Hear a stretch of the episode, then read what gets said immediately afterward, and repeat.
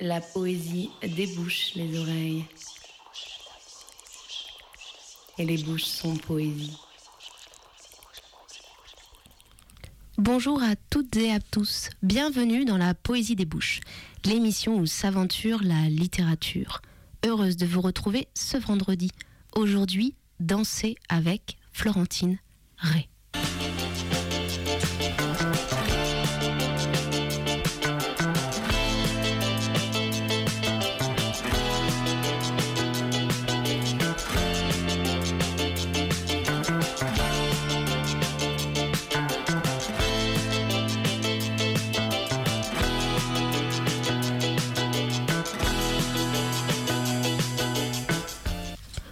Commencer cette émission, je vais vous lire un extrait du livre de Monique Wittig, Les guerrières. Elle casse les noix pour en retirer l'huile. Elle porte les particules au pressoir où elles sont concassées. Les cerneaux sont disposés sur la meule. La longue vis de bois qui fait tourner la meule est ferrée. Des filets d'huile débordent. On écrase en même temps des graines de sésame, des graines de pavot, des pétales de fleurs macérées, des œillets, des simples, des mauves sont pressés par la meule. Les fleurs blanches et parfumées du myrte servent également à la préparation d'une huile qui est l'eau des anges. On la recueille dans une vasque de pierre. Dans la pièce surchauffée, des vapeurs oléagineuses passent. Les murs sont gras, suintants. Elles détachent leurs cheveux, elles les trempent dans les bains aromatiques. Leurs mains et leurs bras sont luisants, leurs seins sont nus.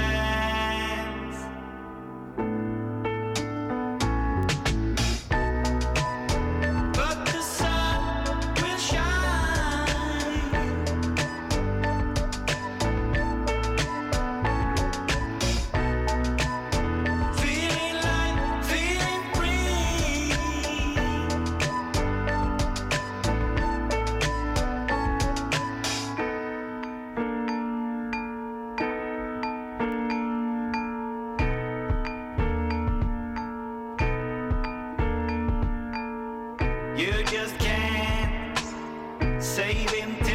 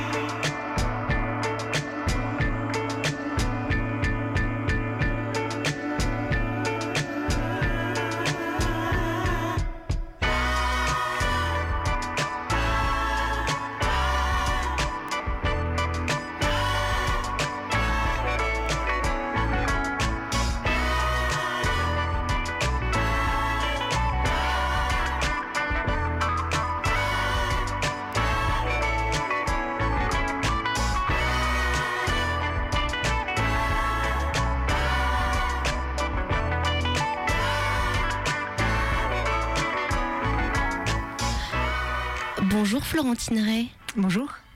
Alors je suis ravie de te recevoir aujourd'hui donc euh, dans la poésie des bouches. Je vais d'abord te présenter pour les auditrices et les auditeurs et puis ensuite euh, nous allons pouvoir euh, échanger euh, toutes les deux. Parfait. Alors Florentine Ray, tu es poète et performeuse. Depuis plusieurs années, je le mentionne, tu vis de façon nomade. Tu cherches à agrandir l'espace en toi et ainsi à agrandir ta pensée et la création.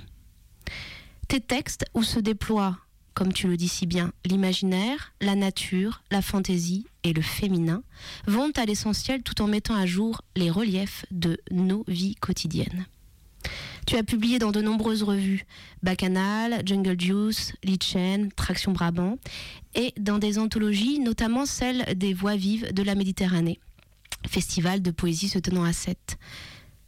Parmi tes livres, nous pouvons notamment mentionner deux romans, Blandine Marcel et Blandine Marcel 2, aux éditions Michalon en 2005 et 2006, Mon œil, un roman graphique aux éditions Des ronds dans l'eau en 2010, un livre et DVD aux éditions de la Tour de poésie performance en 2016. Et puis, dans tes textes poétiques plus récents, Le Bubon aux éditions Gros Texte, Je danse encore après minuit et Décampé aux éditions Gros Texte également. Et puis ton dernier recueil, Le bûcher sera doux, aux éditions La Rumeur Libre en 2019. Florentine Ray, donc, puis-je te demander d'abord comment et quand as-tu commencé à écrire? Et tu as d'abord commencé à écrire du roman pour Oui, ensuite mm. arriver à l'écriture poétique. Ça, c'était il y a une quinzaine d'années. Euh, mais si on remonte un peu plus loin dans le temps, j'ai plutôt commencé par la musique. Quand j'étais enfant, j'ai fait beaucoup de musique, ce qui aujourd'hui euh, m'aide à trouver la cadence, le rythme euh, dans les mots. Et puis après, j'ai fait les beaux-arts. Et aux beaux-arts, j'ai fait plutôt une pratique d'installation à base de vidéos, de sons. Et après les beaux-arts, j'ai créé une petite structure euh, pour continuer à produire ces installations. Et à un moment donné, j'ai saturé des nouvelles technologies. Et donc, je voulais continuer à créer, bien sûr, parce que c'est ce qui me, me tient et, m'importe. Et donc, j'ai pris une feuille et un stylo. Et là, c'est ouvert quelque chose d'immense où tout ce que j'avais testé jusqu'alors euh, n'avait pas cette, intensité. Et euh, je me suis dit, c'est là que j'ai envie de m'engager euh, donc dans, l'écriture. Et donc, j'ai abandonné le reste et j'ai commencé à, à essayer de, de vivre de l'écriture. Et donc d'abord le roman, puis ensuite la poésie qui maintenant d'ailleurs tu, tu n'écris plus que de la poésie. Oui, il y a dans la poésie euh, une épaisseur et une intensité qui m'intéressent beaucoup, dans les fragments aussi. Les romans, euh, pour démarrer, c'était la voix de l'enfance, la voix de l'imaginaire aussi, le pouvoir de l'imagination, de transformer le, le quotidien et la réalité. Et ta poésie, tu veux nous en parler un petit peu plus euh, tout de suite, hein, dès le début, j'ai envie euh, justement, euh, qu'est-ce que je, parle de, ce que tu mets en relief la vie quotidienne, ce qui est vrai, c'est-à-dire qu'on a à la fois tout un imaginaire qui se déploie et en même temps une poésie très terre à terre, je dirais. Comme, est-ce que tu veux nous parler un peu plus de cette recherche en poésie? Oui, c'est un, lien qui est très électrique en fait entre la poésie et la vie, de comment je transforme ce qui m'arrive, comment je transforme ce que je vois pour euh, l'emmener ailleurs, pour euh, bah, soit le rendre plus beau, plus fantaisiste, euh, plus intéressant. Donc l'écriture, ça me permet ça, de, transformer la, réalité, de l'augmenter, de donner du relief euh, au réel, comme une sorte d'accro au tissu de la réalité. Et puis, ça me permet aussi euh, de me sentir présente euh, et d'avoir une acuité euh, dans le ressenti. Et euh, c'est à partir de ce ressenti que j'essaye d'écrire. Et l'écriture m'intéresse tant parce que c'est euh, une façon de ne pas tricher avec soi-même. Si on triche avec soi-même, ce qu'on écrit, ça sonnera faux, ça sonnera fabriqué. Alors que si on essaye d'approcher cette justesse, là, quand c'est juste, c'est beau. Et c'est beau quand c'est vivant en général. Et c'est ça qui m'intéresse. Donc tu t'approches de toi quand tu écris? Oui, de, moi ou de l'autre à l'intérieur de moi, en tous les cas de quelque chose d'humain euh, et de présent, de, quelque chose l'ordre d'une présence.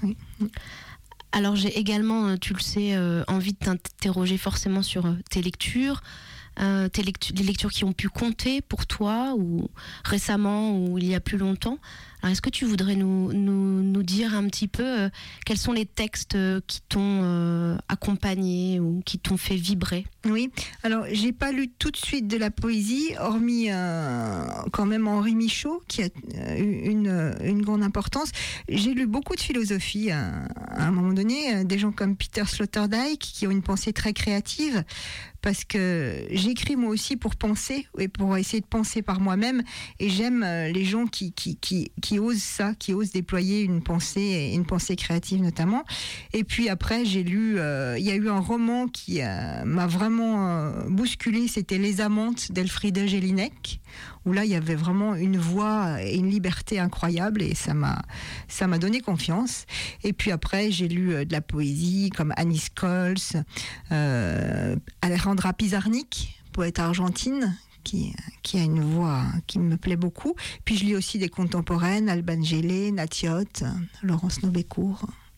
Très bien. Nathalie Yot, d'ailleurs, qu'on qu'on re- recevra fin janvier, vous pouvez le noter euh, dans la poésie des bouches. Alors, tu vas nous lire un premier extrait euh, d'une autrice euh, que tu as sélectionnée. Donc, euh, est-ce Oui. que tu veux nous dire lequel? Oui, alors justement, Laurence Nobécourt, c'est un extrait d'un livre qui s'appelle Le chagrin des origines et où il est question du rapport à l'écriture. À partir de ce jour et depuis lors, j'ai su qu'il existe un invisible soutenant le langage où la vie ruisselle de sens.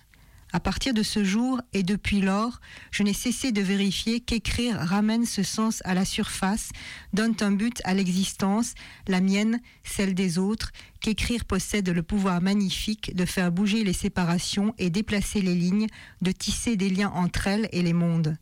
L'écriture élargit le monde, l'éclaire et l'intensifie, aiguise les sens, démultiplie les charmes, trace une direction juste dans la jungle théurgique où l'infini se déploie. La vie comme l'écriture requiert ses sacrifices et ses séparations. Sacrifices qu'impose l'existence d'écrivain, séparation dans la matière même du texte dont l'écriture est une école de vie en soi. Sacrifier toute forme de confort, se séparer de ce chapitre qui a mis des jours à prendre forme, que l'on a inlassablement réécrit, auquel on s'est finalement attaché. Sacrifier les relations sociales, les relations familiales, se défaire des phrases à qui l'on a tout donné et qui avaient ce pouvoir-là de nous renvoyer une si bonne image de nous-mêmes. Oui, l'écriture est ce chemin de vie en ce qu'elle enseigne par le texte l'exigence qui nous est demandée d'avoir dans la vie. Par son implacabilité, sa radicalité, elle commande de savoir ôter pour augmenter, trancher pour avancer, de passer au rabot sa propre langue, comme ses amours ou ses amitiés. Merci, Florentine, pour ce texte euh, à vif, j'ai envie de dire. euh, elle, euh, elle dit très bien, d'une manière très explicite. Je veux dire, il est très, il est très tranchant. Oui, ce elle dit texte. comment pour écrire et arriver à ce point juste, il faut aussi se débarrasser de ce qui encombre et, oser ça. Et, Alors, qu'est-ce que c'est se débarrasser de ce qui encombre et oser, Florentine Eh ben, du superflu, du euh, dans le texte, c'est euh, de ce qui ce qui n'est pas nécessaire à la compréhension de, de- du message qu'on veut faire passer, et puis dans la vie, de peut-être ce qui peut euh, nous éloigner de ce travail et de cette tâche qui peut nous nous distraire, mais pas dans le bon sens du terme, nous nous ôter le courage de se coller à, à- à l'essentiel. Alors, sur ces, sur ces mots, on va écouter le premier morceau que tu as choisi. Oui. C'est le morceau de Raphaël Lanader, Les Corbeaux. Tu veux nous en dire quelques mots avant qu'on Oui, c'est une chanson que j'aime bien et qui euh, dit aussi qu'on peut avoir euh, des côtés très sombres et des côtés très clairs aussi, que ça, ça peut cohabiter à l'intérieur de nous. C'est un peu Tao, ça, ou je ne sais pas. Mhm. On écoute.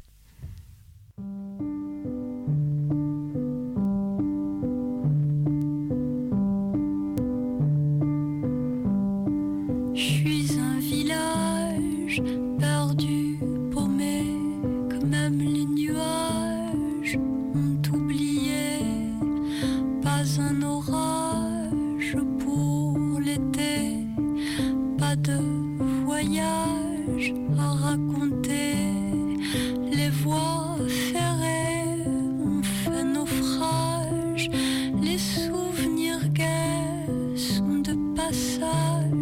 L'automne présage des jours mauvais.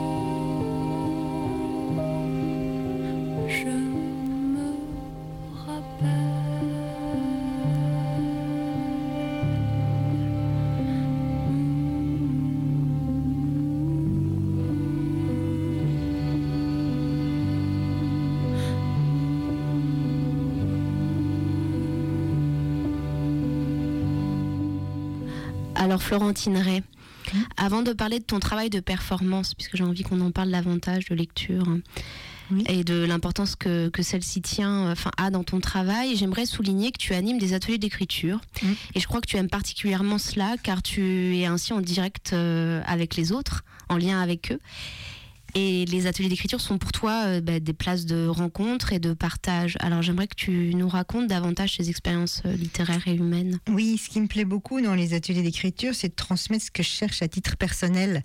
Euh, et donc, un atelier d'écriture, c'est effectivement un groupe où on écrit à partir d'une proposition qui déclenche l'écriture. Et puis après, chacun lit son texte. Et là, il y a un retour sur les textes. Et là, ce que j'adore faire, c'est sentir le potentiel du texte et faire un travail de réécriture, proposer un travail de réécriture pour que le texte se, se déploie euh, complètement et euh, c'est quelque chose qui est très, très chouette à partager avec les autres. Tu veux nous peut-être nous décrire une expérience plus particulière? Alors je, je, je sais pas, mais tu nous as tout à l'heure tu m'as parlé en off de l'expérience par exemple de ce que tu as pu faire euh, à Rome. Oui. Est-ce que tu veux Est-ce que c'est vraiment je, je- Oui. je pense que tu es une des très très rares euh, autrices auteurs à proposer ça euh, aujourd'hui. J'aimerais bien que tu de toi-même en plus c'est toi qui qui fait tout. Oui, alors Rome, c'est les, stages que j'organise donc à, l'étranger une fois par an. Donc on, part euh, donc avec un groupe de, de 8 personnes qui en général me, me rejoint sur place. Euh, je loue un grand appartement et puis euh, pendant 5 jours, donc les gens se déplacent dans la ville, dans des endroits précis. Là, par exemple, on est allé à la Villa Médicis, on est allé dans un cloître, on est allé au musée et on écrit sur place. Et puis on partage les écrits et toujours pareil, on essaye de sentir le, le potentiel. Et puis c'est une expérience d'immersion totale pour moi aussi, euh, parce que je me mets complètement à disposition donc euh, des autres et de leur écriture. Et euh, euh, pendant qu'ils écrivent, donc il y a une heure, une heure et demie de temps, deux heures, je sais pas trop quoi faire. Donc du coup, j'ai décidé de faire aussi la cuisine. Alors euh, voilà, pendant qu'ils écrivent, j'ai- j'épluche les carottes, ce qui fait que bah, j'ai une utilité là aussi. Et on, on- on vit comme ça pendant cinq jours, au rythme de l'écriture, euh, de la cuisine et du partage euh, des textes. Je trouve ça fabuleux, j'avoue, cette euh, immersion comme ça en communauté en plus. euh, Mm, mm. euh, C'est vraiment. Alors, j'aimerais revenir donc à la performance maintenant. Parce que j'ai parlé de danser euh, avec toi aujourd'hui dans cette émission, c'est parce que j'ai t'ai vu euh, évidemment euh, lire euh, sur scène et que c'est vrai que j'ai compris que le corps, je pense, tient une grande importance dans tes lectures, le, ton corps en mouvement, ton corps qui se fait léger, qui se fait solide. Il me semble donc essentiel. Alors, comment imagines-tu euh, tes performances? Et c'est vrai que c'est un travail de chorégraphe. Alors, comment, comment, voilà, comment euh, travailles-tu Oui. performances Alors, l'écriture pour les performances, elle est différente de l'écriture des textes pour les livres. En fait, c'est euh, une écriture où, où vraiment je me laisse euh, agir par un geste que je vais mettre en place ou par la mani- manipulation d'un accessoire, donc qui peut être un drap, un bout de laine euh, ou une coquille d'escargot. Et le texte va naître de cette, euh, de cette disposition particulière. C'est un peu comme si je me mettais dans un état de, de conscience un peu modifié et le, la cadence du geste, par exemple un, un applaudissement, euh, va euh, créer des conditions pour faire, euh, faire naître les mots et faire sortir le texte, faire sortir un, flux de mots qu'après je vais, réécrire. Mais donc il y a cette expérience-là de faire sortir les mots du corps avec la performance. Et quand je suis sur scène, j'essaye de restituer quelque chose de cette expérience-là, donc quelque chose d'une énergie mise en mots aussi. Et j'aime beaucoup le, rapport que ça crée avec le public parce que j'ai l'impression vraiment d'un partage, partage d'une énergie. Mais alors, tes propres textes, tu les travailles comme ça quand tu, quand tu les écris? Oui, D'accord. voilà. Donc tu mobilises ton corps Oui. et donc il y a une forme de, de spon- spontanéité du coup. Très de, de laisser venir, de laisser aller, d'ouverture, de mise à disposition de ce qui peut se dire ou ce qui doit se dire. Et ensuite tu les retravailles. Oui. D'accord. Très bien. Et tu, tu parles de connexion avec le public. C'est vrai que j'ai pu assister voilà, à des performances de toi et en effet, euh, on, on voit que cette mobilisation euh, euh, de ton corps et de, des vibrations de ton corps, comme, comme tu dis, quand- par exemple quand tu frappes Oui. tu tapes avec tes mains, etc. Euh, il est vrai que ça crée, euh, j'ai envie de dire, une forme d'émulation en face. euh, Oui, et j'espère de complicité aussi. De, on, on est dans un même bain pendant, pendant quelques, quelques minutes. On partage quelque chose de, de vibratoire et d'in- d'intense. Et tu as fait un DVD, donc je, Oui. je l'ai cité tout à l'heure, Mm. Poésie Performance, un Mm. livre DVD. Alors qu'est-ce que là, pourquoi tu as, env- tu as eu envie de capturer euh, Mm. En fait, c'est venu d'un éditeur que j'ai rencontré au Festival de Sète qui m'a vu faire mes performances et qui m'a dit si tu veux, on te filme et on met les textes sur un livret comme si c'était une partition de musique. Euh, et ça m'a plu, cette euh, idée de me mettre à cet endroit-là, que le, le corps devenait un instrument de musique et que les textes devenaient des notes et, et une partition. Donc j'ai trouvé ça intéressant. Mais c'est intéressant, tout à fait. Alors tu vas nous lire le deuxième extrait euh, Oui. que tu as choisi, et c'est un extrait de Claudie Hensinger. Oui. Et le titre. Les grands cerfs. Alors, c'est l'histoire d'une femme qui habite euh, dans la montagne avec son compagnon. Ils se sont isolés et ils sont entourés par un clan de cerfs. Et elle euh, prend des notes, elle guette, euh, elle les observe. Et il est question aussi de la frontière entre l'animal, l'humain et le non-humain. Et ça, on y reviendra peut-être après, c'est quelque chose qui m'importe. On était encore en janvier quand j'ai insta- quand j'ai instauré une sorte de protocole. 1. La préparation. Me laver sans savon, m'habiller comme un trappeur, avaler un grand thé magnifique, hyper fort, amer. 2. Obligation de sortir tous les jours, sans oublier un carnet et un couteau, accompagné de sa préscience de l'irrémédiable, et j'aimais le sentir au fond de ma poche, en ouvrir la lame en secret.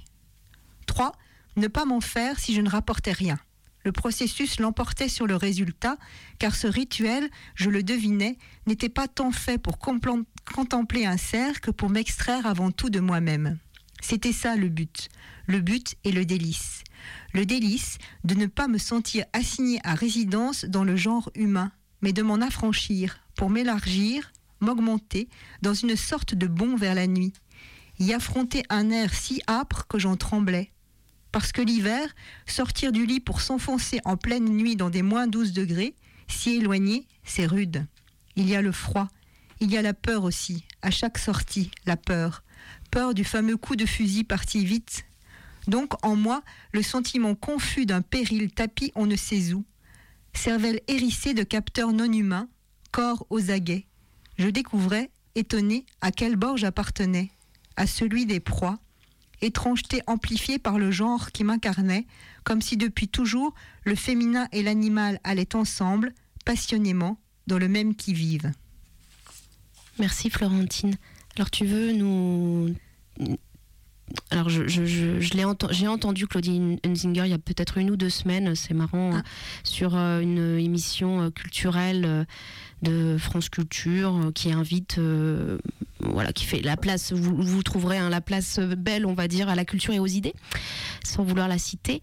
Et donc euh, je, je, je vois très bien euh, le rapport qu'entretient euh, cet écrivain avec euh, la volonté de ne de ne, de ne plus être euh, dans le monde euh, urbain et encore plus euh, dans elle, parle très bien de cette volonté de s'approcher au plus euh, du monde animal.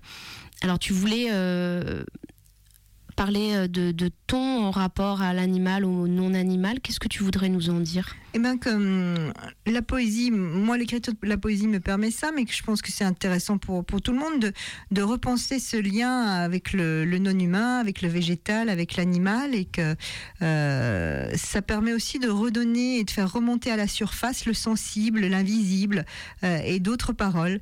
Et euh, moi, ça me nourrit beaucoup. Et le rapport au, au végétal et à l'animal me apaise et nourrit et réconforte. Parce que je l'ai mentionné, tu, tu vis en nomade. Oui. Voilà. Mm. Euh, Est-ce que tu veux nous, nous expliquer justement euh, qu'est-ce que ça te permet euh, dans ton travail de, de création et, et dans ton rapport à, Mm. À, à l'extérieur, Oui.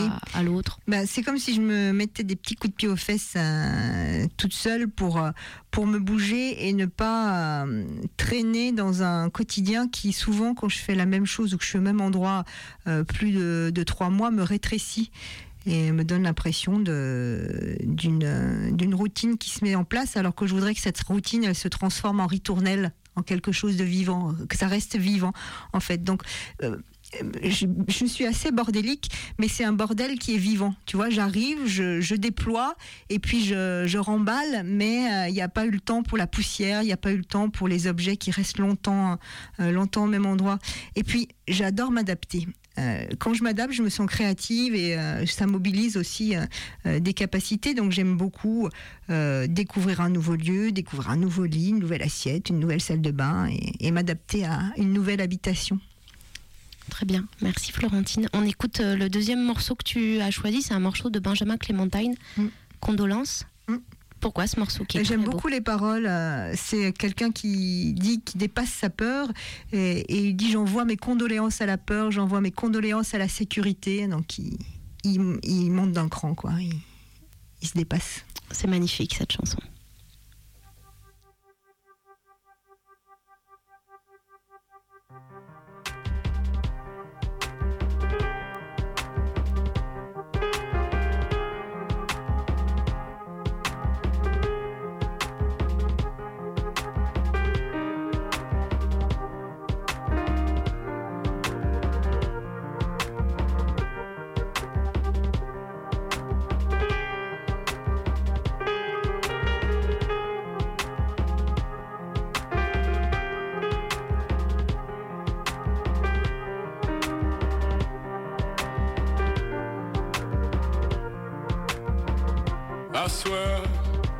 Seen me.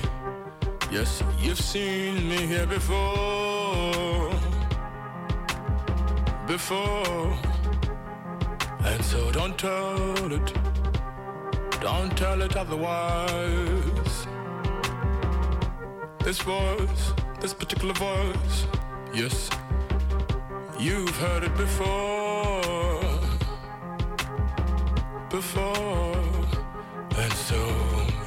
You dare tell it. Don't you dare tell it otherwise. No wonder why the road seems so long. Cause I had done it all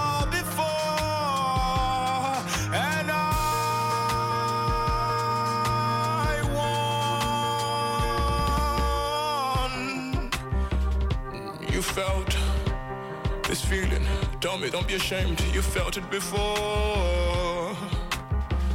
Before. And so don't tell me. Don't tell me otherwise. I almost forgot, foolish me. I almost forgot. Forgot that where I'm from, we see the rain before the rain even starts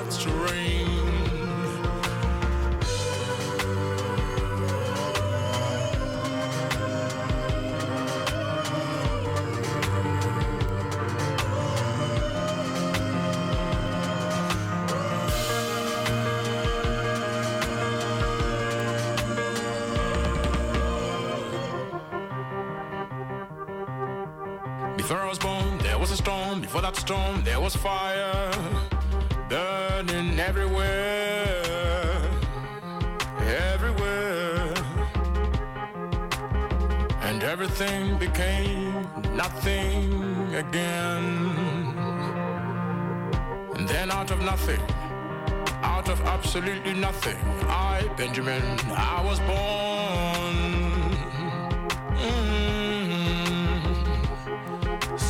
When I become someone one day, I'll always remember that I came from nothing.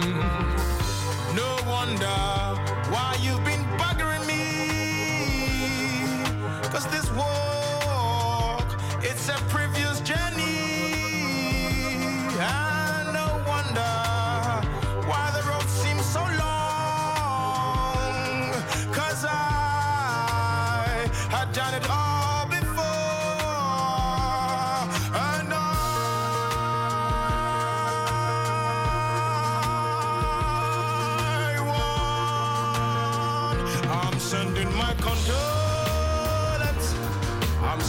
my condolence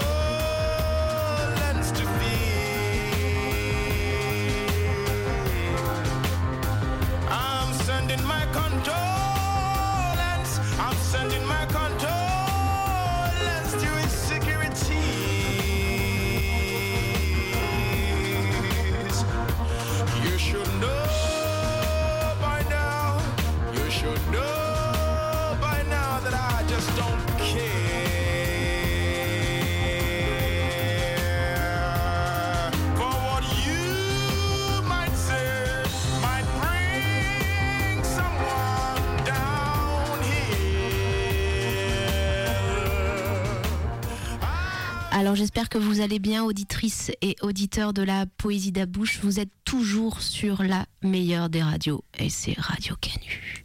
Maintenant, je vous invite à écouter la voix de la comédienne Anne de Boissy pour quelques minutes de morceaux choisis par ses soins. Aujourd'hui, un extrait du texte de Marielle Massé, Sidéré, considéré, paru aux éditions Verdier.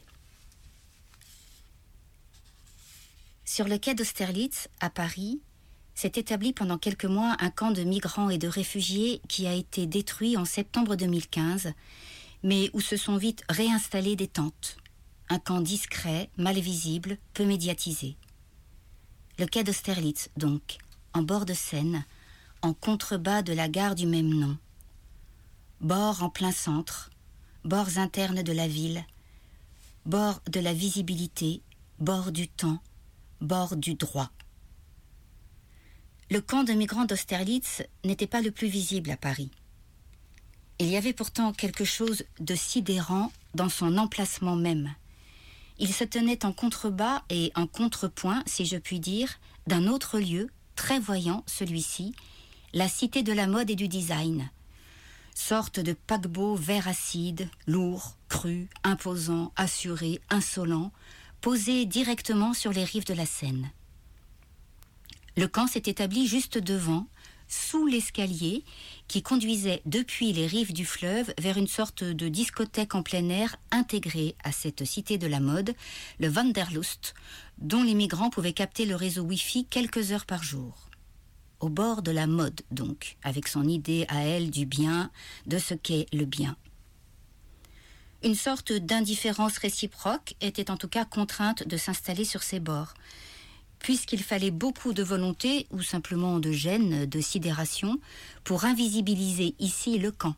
Et, accessoirement, il fallait beaucoup de force d'âme ou seulement d'épuisement pour réussir à s'endormir sous la piste d'une discothèque. Ce camp et cette cité se situaient également en face du siège de Natixis, la banque de financement et de gestion de services de la Banque populaire, une banque de banque, une banque au carré. Mais il y a plus, et l'on y pense déjà, il se tenait aussi, ce camp d'Austerlitz, à quelques dizaines de mètres de la BNF, la très grande bibliothèque. Le camp s'était installé à quelques dizaines de mètres de cette scénographie à la fois splendide et inhabitable. Et ce n'est pas tout, car c'est encore à quelques dizaines de mètres du camp de migrants, et de la BNF donc, au 43 quai de la gare précisément, que pendant la Seconde Guerre mondiale, les SS avaient ouvert ce qui s'est appelé le camp annexe d'Austerlitz. C'est là, tout près de la gare, d'où étaient partis certains des premiers convois de déportés, qu'ont été transportés les biens pillés aux Juifs. Sidérant ces voisinages, dans leur indécence, entre des poches d'espace qui ne doivent pas communiquer, et le font d'autant mieux, ne pas communiquer, que tout cela se déroule au bord d'un fleuve, formant ici comme une butée, dans le repli d'une boucle assombrie et ralentie de l'espace urbain. Sidérante cette répétition d'un camp dans un autre camp, comme souvent, comme à Rivesaltes par exemple. Sidérante cette sorte d'obstination de l'histoire ou d'acharnement des bords à se faire encore plus bord. Sidérante cette mémoire qui peine à se constituer. Sidérante cette évidence d'un impossible côtoiement. Il faut en permanence penser à cela et à tout ce qui s'y rapporte. Penser à cet encampement de plus en plein Paris, à ces seuils démultipliés, à ces espaces inhabitables et pourtant habités, à ces migrants qu'on saisit alors par leur peine et leur perte, qu'on ne perçoit que comme des spectres, à cet impossible côtoiement, à cette mémoire défaillante, avec le sentiment de sidération qui naît de tout ça, et la violence que cette sidération autorise quotidiennement. Mais je voudrais tenter aussi un chemin différent, ou réciproque, comme dirait Anna Arendt. Tenter de parler des vies qui aussi se tiennent, tentent de se tenir ou ont à se tenir en plein campement. De migrants qu'on ne saisirait pas seulement par leur invisibilité et leur distance à la plupart de nos vies, mais auxquels on se rapporterait aussi par leurs gestes et leurs rêves et leurs tentatives et leurs expériences, et alors et surtout du mouvement non plus de sidération, mais de considération qui devrait aussi nous animer. De considération, c'est-à-dire d'observation, d'attention, de prévenance, d'égard, d'estime, et par conséquent de réouverture d'un rapport, d'une proximité, d'une possibilité. Car sidérer, se laisser sidérer, c'est pourtant aussi rester médusé, pétrifié, enclos dans une émotion qui n'est pas facile de transformer en une motion, terré dans une hypnose, une stupéfaction, un envoûtement où s'épuise en quelque sorte la réserve de partage, de lien, de gestes qui pourraient nourrir la connaissance que nous avons de ces situations, mais qui reste une souffrance à distance. Considérer, ce serait au contraire aller y voir, tenir compte des vivants, de leurs vies effectives, tenir compte de leurs pratiques, de leurs jours, et par conséquent déclore ce que la sidération enclos. Non pas un Te voilà donc, victime, victime de toujours. Mais un. Et toi Comment vis-tu? Comment fais-tu? Comment t'y prends-tu pour vivre là, vivre cela? Cette violence est ton chagrin, cette espérance, tes gestes. Comment te débats-tu avec la vie Puisque bien sûr, je m'y débats aussi.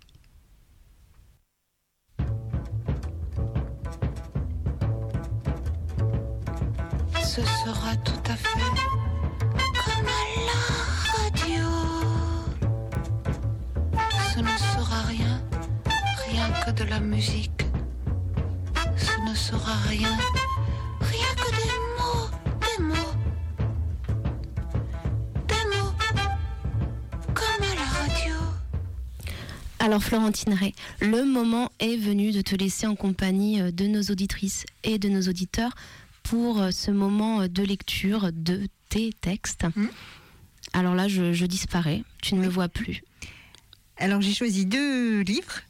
Le premier c'est Décampé qui est sorti en 2018 aux éditions Gros Texte et puis après je finirai avec des extraits de Le bûcher doux aux éditions La Rumeur Libre.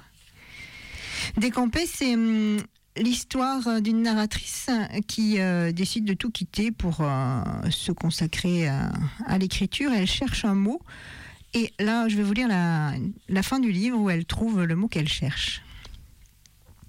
Sur la plage, belle lune. Elle contemple le moutonnement de la mer. Elle voudrait dire l'écho de son bercement en elle. La mer et elle intime. Elle ne trouve pas le mot, pourtant elle le connaît, caché au fond.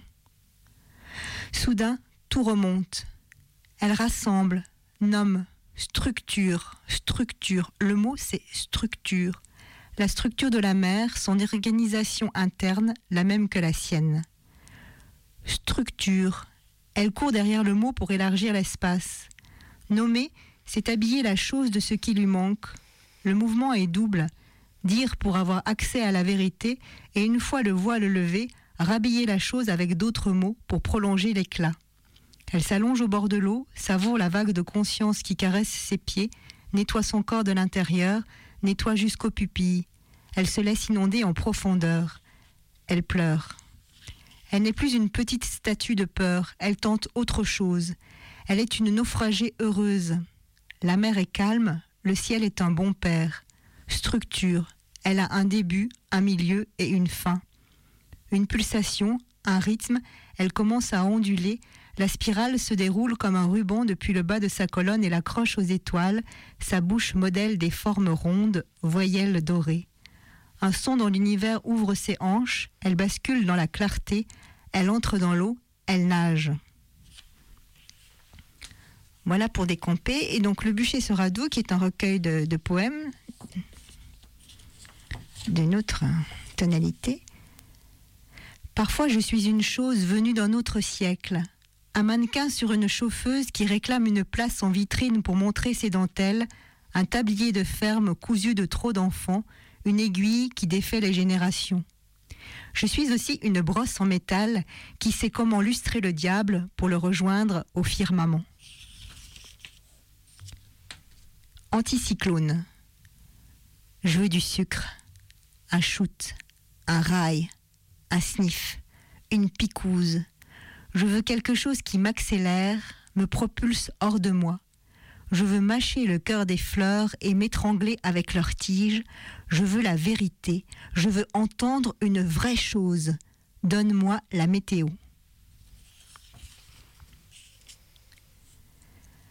J'ai mangé les cerises de tous les cerisiers, mais j'ai laissé les queues pour avoir le plaisir de les voir tomber comme des aiguilles de pain sous les rafales du vent et pendant quelques heures penser à la forêt. Je cherche un galop pour retrouver l'état du fauve, ne pas sentir la vieillesse qui lentement repeint mes prairies. Je cherche une rafale qui fouette mes pensées et guillotine la tête ronde de l'obsession. Je cherche un galop. Est-ce un galop de zèbre? Je zigzague tant. Je cherche mon galop. Je le trouverai en dormant. Question. C'est bien moi qui respire ou c'est l'homme qui respire à travers moi ou c'est Dieu?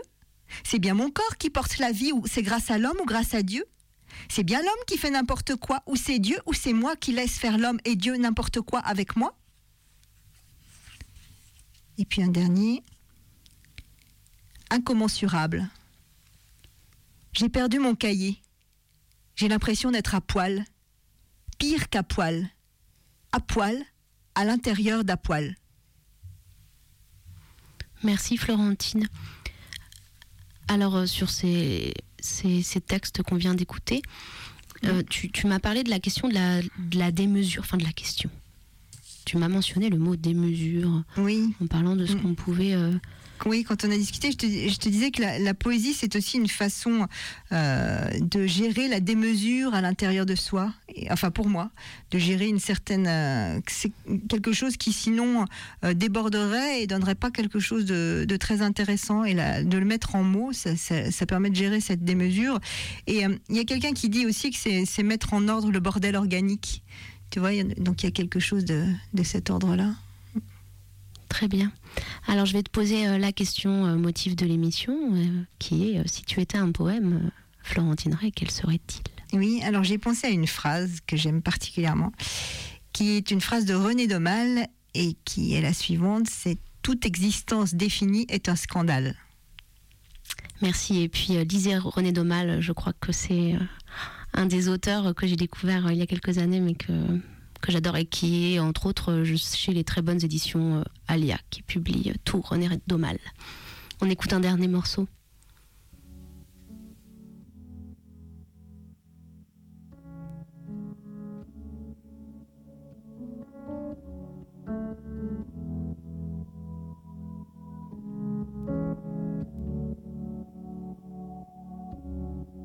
I had a dream. Everything I wanted. Not what you think. And if I'm being honest, it might have been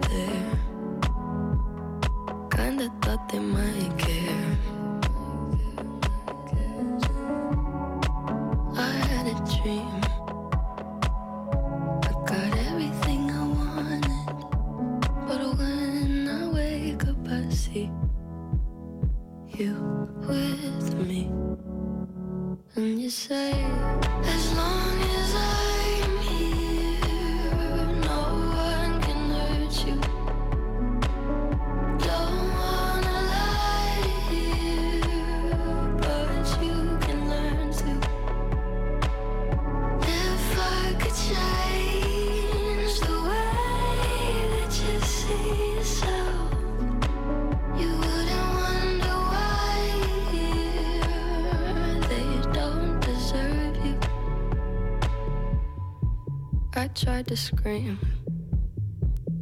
but my head was underwater. They called me weak, like I'm not just somebody's daughter. It could have been a nightmare, but it felt like they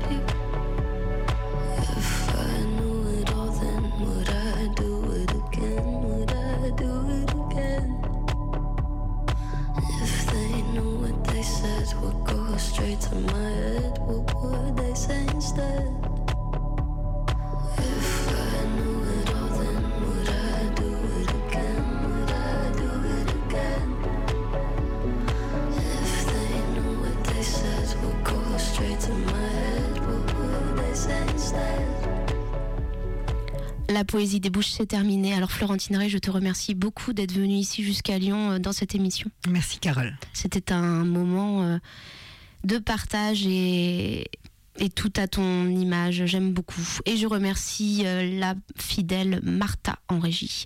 La prochaine, on fait une pause. euh, ce sera le 17 janvier avec mes côtés, Emmanuel Pirer. La poésie des bouches se réécoute, les podcasts et les références de l'émission sur le site de l'émission et sur son audioblog Arte. Belle fin d'année 2019. On se retrouve en 2020. Je vous embrasse. À très bientôt. La poésie débouche les oreilles.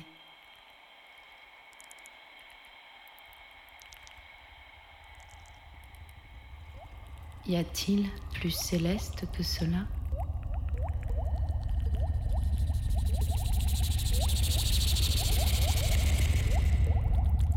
Une voix.